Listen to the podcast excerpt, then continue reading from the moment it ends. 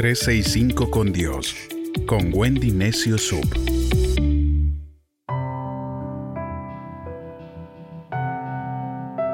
...22 de abril... ...Salmo 35... ...Dios es mi vengador...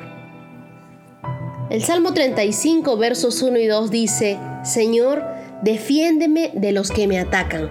...combate a los que me combaten... ...ponte tu armadura Toma mi escudo y acude en mi ayuda. Protégeme poniéndome enfrente. ¿Alguna vez has visto un par de disque amigas conversar y sabes que están tramando algo, que están hablando mal de ti o mal de tu familia? Así sucedía con David en este salmo. Su oración fue una abertura al corazón de Dios. Este último versículo me relaja porque entiendo que Dios es quien pelea por nosotros, que Él es nuestro vengador. Y me gusta mucho.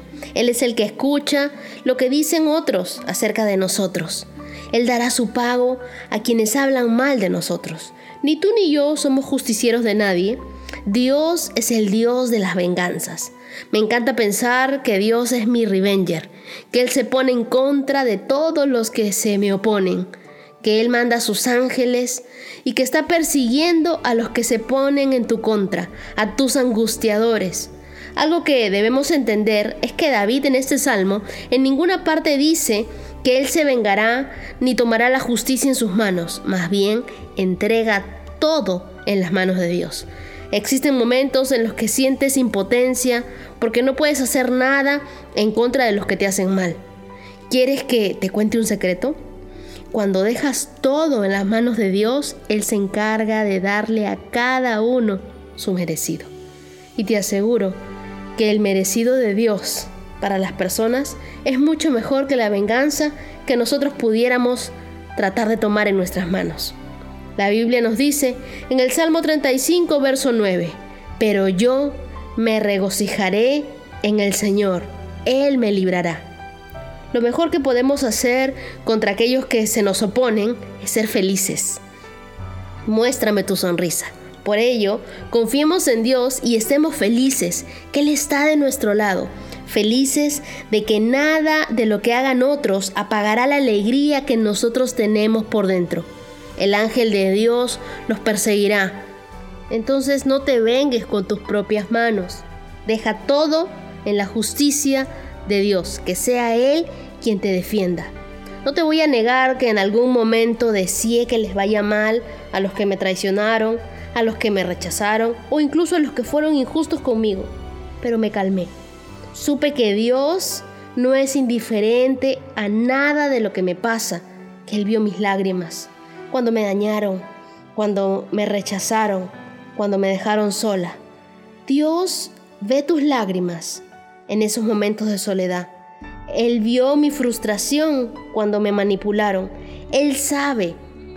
Y a Dios nada se le escapa del radar.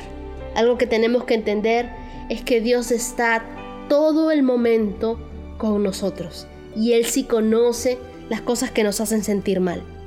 La Biblia también nos dice en el Salmo 35, verso 15, y ahora que estoy en tribulación, ellos se alegran y se reúnen para calumniarme. Y yo ni siquiera conocía a algunos de los que allí estaban. ¿Te ha pasado? No entiendes cómo, pero te ganas enemigos gratis. Personas que ni siquiera conoces ni te conocen, pero tienen un mal concepto de ti. Te calumnian, te difaman. A mí me ha sucedido muchas veces gente que ha dicho cosas de mí que no son ciertas, pero siempre la receta para ellos es el perdón. Tú los perdonas, los conoces y sigues adelante. Muchas veces se malinterpreta algo de lo que podemos haber dicho o se toma como una mala intención de nuestra parte. Siempre habrá gente que hable o piense mal de ti, pero la opinión de otros no es la opinión de Dios. Y esa es la que debe contar para nosotros, la opinión de Dios. Que no te importe aquellas personas que no te aporten tampoco. Tienes que saber, por ejemplo, ¿qué hago yo? Yo le cuento a Dios tal y como le contó David. Así que ese es mi consejo. Pídele a Dios que Él pelee tus batallas, que Él te defienda.